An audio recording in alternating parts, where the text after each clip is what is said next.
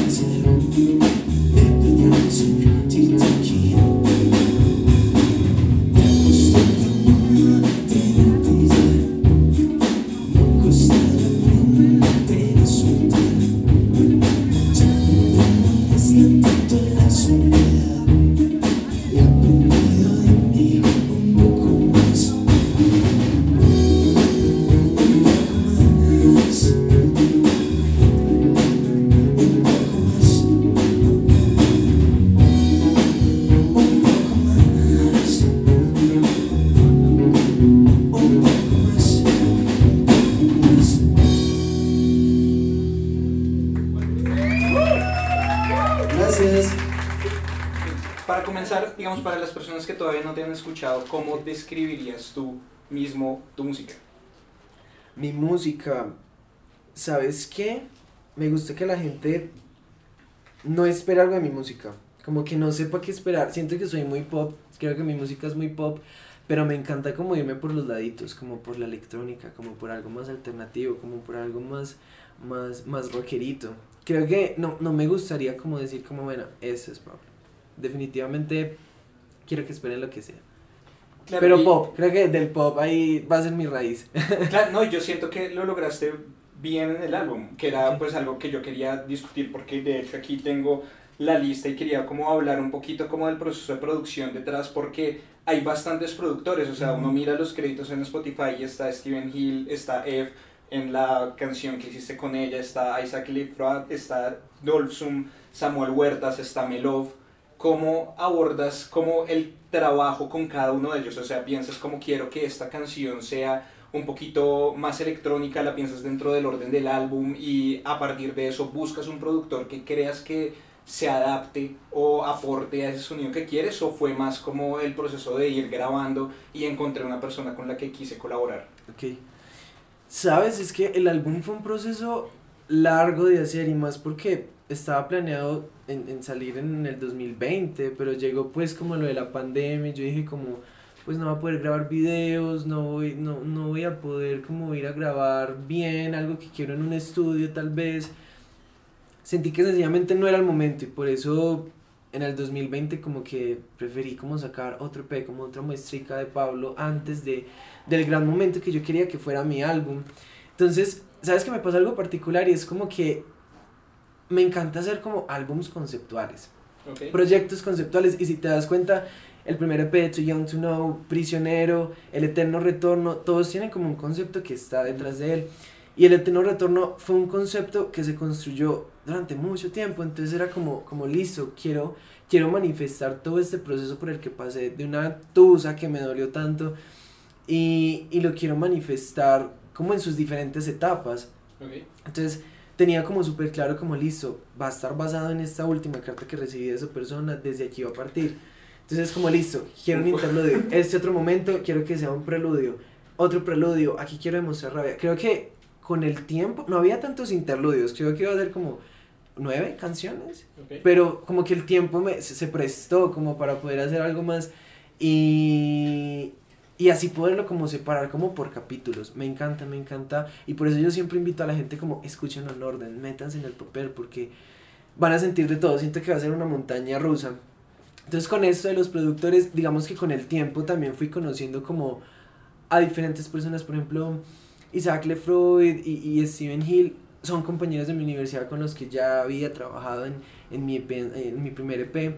Y es como listo, con ustedes ya sé cómo trabajar, pero luego conocí a Samuel, luego me llamó la atención Melof, luego Dolpson, y fue como listo, vamos construyendo esto acá, y, y como bueno, sé más o menos la música que, que tú produces, creo que iría mejor como que vayas en esta parte, y tú en esta parte, y tú en esta parte. Es un mapa, es un mapa y me encanta pensarlo así. Sí, y a, a mí me gusta mucho esa versatilidad que tiene el álbum, porque sí, hay efectivamente canciones que es como para uno sentarse, meterse bajo de las cobijas, a llorar uno solo, hay otras que son como ya la fiesta bien fuerte, entonces eso, eso me parece que es importante, me parece que es importante que sea un álbum que es dinámico y que efectivamente transmite una historia, o sea, realmente uno se siente la tusa y uno, uno se siente como, todo, como todas estas cosas.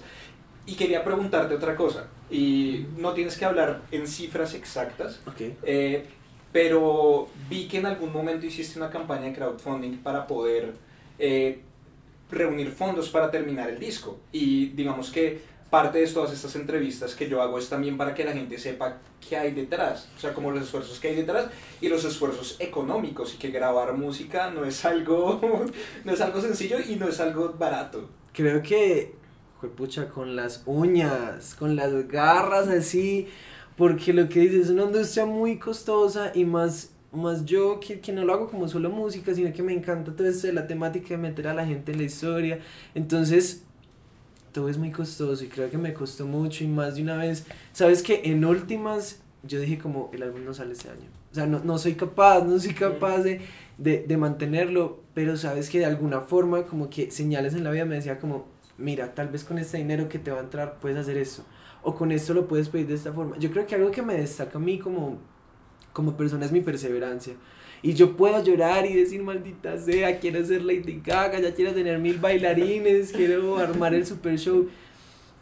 Y puedo hacer eso, pero, pero a la vez como que, sí, como que el tiempo me va diciendo como, no, espérate, lo puedes hacer con calma y, y se te va a ir presentando como de a poquito. Es, es de paciencia, pero también de demasiada pasión y perseverancia. Y digamos, ¿cómo te fue con esa campaña? Porque yo he visto que varios artistas han intentado acceder a eso, pero realmente la cultura del crowdfunding, no solo en Colombia, sino que yo creo que en Latinoamérica en general, es muy complicada. Es complejo, pero sabes que sí hubo apoyo, y hubo bastante apoyo, pero creo que sobre todo, y me parece algo muy lindo desde la familia. Tíos, primos, creo que, wow, me, me parece como impresionante como todo el apoyo que no sabía o no era tan consciente que tenía, de que aparte de que mi núcleo familiar, mi mamá, mi papá, mi hermano, como que tíos, primos, creyeran en mí y hicieran como, y quisieran como aportar en eso. Fue en gran parte gracias a ellos, pero también creo que muchos, mucha gente que le gusta mi música también estuvo ahí como aportando, así sea mil pesos, lo que sea. Pero era un granito de arena que, que fue sumando. Bueno, y claro, obviamente ahorita con el Stereo Picnic, ahorita hablabas que fue como una sorpresa, que es un proyecto ahorita que viene grandísimo.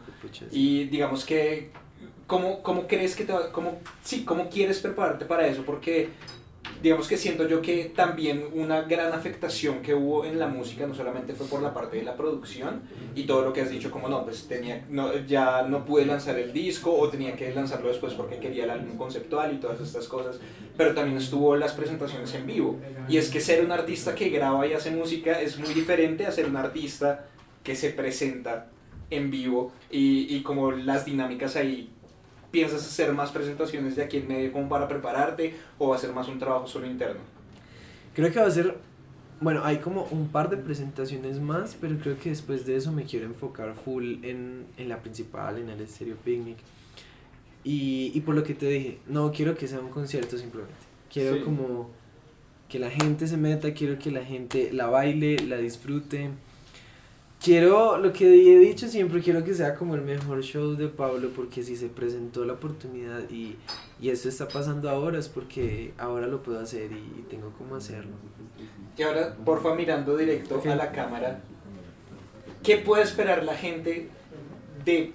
O sea, ¿por qué la gente tiene que ir a ver Pablo al Stereo Picnic y no elegir a otro acto que esté en otra tarima?